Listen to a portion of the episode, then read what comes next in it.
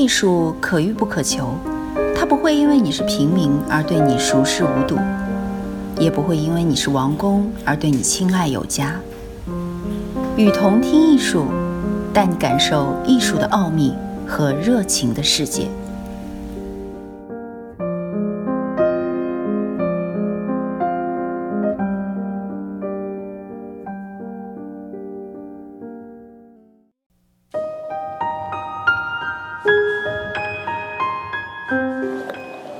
女性和文化的争论，以印度为例。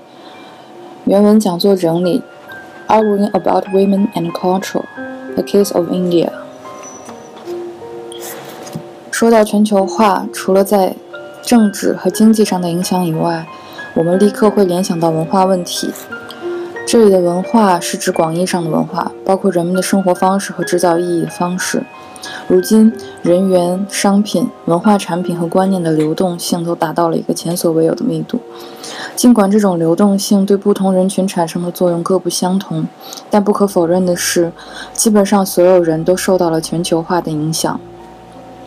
的确，印度的日常文化生活，尤其是在过去十年，经历了巨大变化。这些转变都直接或间接地与结构性调整、经济开放以及民族国家撤回某些重要的福利职能有关。针对这场二十世纪末全球化浪潮的文化批评来源多样，其意识形态取向也各不相同，但有一个共同点是，大部分理论都对女性话题表示关注，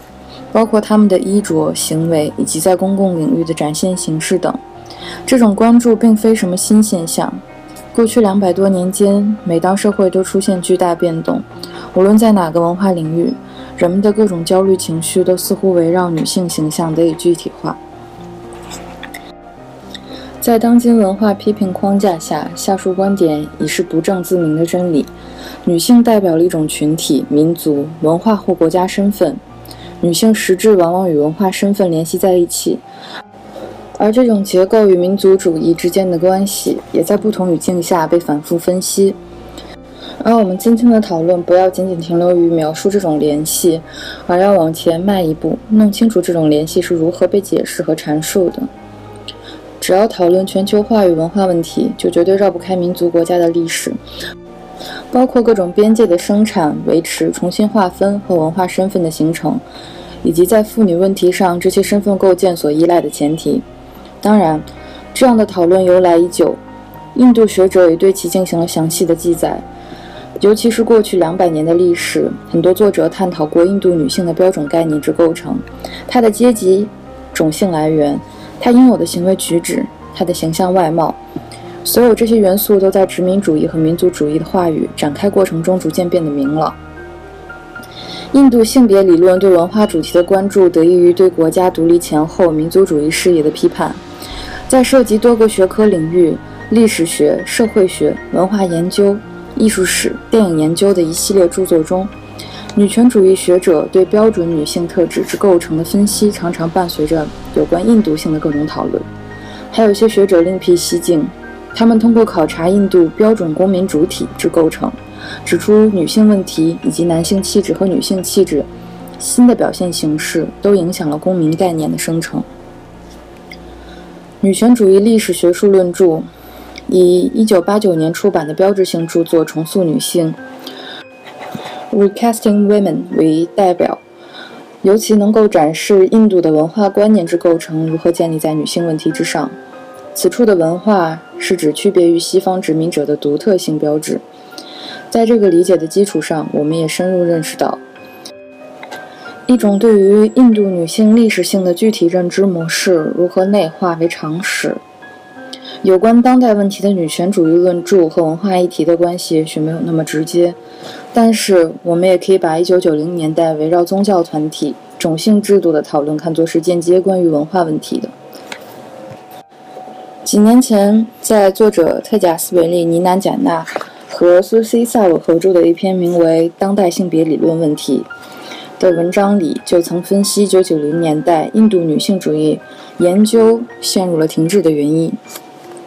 文章的基本论点是我们需要应对种姓和宗教身份带来的挑战，方法之一就是考察女性主体的构成以及该主体身上潜藏的霸权主义印记。我们在文中指出，如果自由民族主义试图把宗教身份和种姓问题发配到文化领域，无论民族主义、发展主义与文化的关系有多暧昧不清，那么女权主义者就尤其应该反过来思考这个问题。我们认为，承认所谓的文化前提会导致权利个体的自由人道主义概念更加复杂化，并最终指向集体身份而非个体属性。我们在这里针对文化、女性结合体提出了另一种分析模式。在这种分析模式下，对所谓文化问题的研究最终将归结到对女性主体本身的质询。我们将通过三个实例来说明这类间接质询。如果把注意力从性别身份的形成转向文化问题的产生，我们就应该留意到，这个问题在第三世界，或者广泛的说，在非西方世界，是如何被当作殖民斗争一部分提出的。比如在印度，S A N S K R I T I 这个被译为文化的词，就代表了催生印度文化的整个象征系统。此处的文化问题与民族主义现代性密切相关，但现代性中的文化往往表现在某种外在于现代性的东西。殖民主义背景下，现代性与文化之间的这种奇怪关系，也许能给我们提供一些线索，进而使我们认识到为什么女性在有关文化的讨论中会占据现在这个位置。而在西方，正如玛丽·约翰所说，女性与文化是一组二元对立。前者被放在了自然的位置。民族诞生的所有叙述都建立在强调本土与西方的差异这一基础上，而女性常常表现为这种差异的化身。因此，非西方国家的民族主义话语在现代性与文化之间发展出了一种对立关系，同时把妇女归入文化与真实的领域。在印度，这一过程尽管受到了女性主义研究的长期关注和全面考察，但女权主义活动和妇女运动阵线却往往忽略了文化观念的重要性。理论探讨与政治行动之间的差距令人担忧。这一点在围绕世界小姐选美、电影火以及2009年粉色内裤反击战的各种争议里表现得尤为明显。世界小姐选美大赛于1996年在班加罗尔举行，火引发的争议则在1998到1999年持续了数月。选美大赛和电影都在不同层面上标志着全球化了的印度中产阶级的登台亮相。然而，这种亮相并没有招来四方叫好，相反，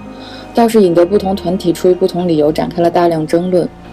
有时候，一些论点如果换一个场景，甚至会出现自相矛盾的情况。这两场争议中出现的问题，看上去的确令人困惑。世界小姐选美比赛由阿米塔布班沙坎电影公司主办，并得到了卡纳塔卡邦政府的大力支持。离1996年11月预定开赛期还有几个月，抗议声便已经不绝于耳。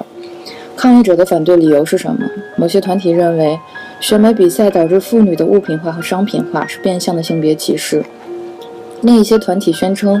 选美有辱印度文化。还有人觉得这种比赛将外来标准强加于印度妇女，因此代表了一种文化帝国主义。有的团体同意上述所述观点。另外一些左派组织认为，强调印度传统文化是保守派的说辞。为了与之保持距离，从而转从妇女遭受剥削的角度反对该项赛事。当然，也有一些人，尽管声音小得多，提出选美比赛具有解放性质，让过去一直处在传统束缚下的印度妇女能够自由表现她们的女性魅力和性别特质。如果仔细看看这些抗议的说辞，我们就会发现。爱国主义语言不仅是印度民主党和他的同盟在用，就连选美大赛的支持者也在用。前者认为应该反对选美，因为它有损于印度的文化价值；后者赞同比赛，因为它向国际受众展现了印度独特的美和遗产。从商品化的角度攻击大赛的，包括全印度印度学生论坛、印度民主党学生分支、卡纳塔卡邦农民联合会。以及所有左翼团体，后者反对跨国公司及其催生的消费主义。女权主义团体称选美比赛中的美都是自由解放的假象，宣传了化妆品公司制造出来的假需求和假愿望。另一个共同的反对理由是选美表现了低俗趣味，几乎所有抗议团体，无论其政治倾向，都同意这一观点。抗议者所说的低俗女性形象，间接地与贞洁高尚的非西化妇女形象形成对比。这种对比必须被放到社会改革和民族主义的反殖民遗产下理解。该遗产强行向印度妇女灌输耻辱感，要她们保持庄重的形象。至今仍然把针对妇女的性侵犯描述为侵害妇女庄重，而不是定义成妇女本身的暴力行为。这种理想的印度妇女形象是我们社会主流思想的一部分，得到了所有政治派别的一致认可。选美比赛之所以会引得群情激愤，主要因为人们觉得在这场活动中，印度女性的身体成为全球化和文化帝国主义的奴役对象。但没有提及的一点是，全球化进程不只是以女性为目标，也不是只在女性身体上留下印记。所以，大家紧张的到底是什么？这些团体主要反对的是上层女性规范化的身体被暴露在世界眼前，还是在印度？感谢大家关注与同听艺术，我是主播小绿。把你喜欢的文章发给我们，然后让我们分享给更多人吧。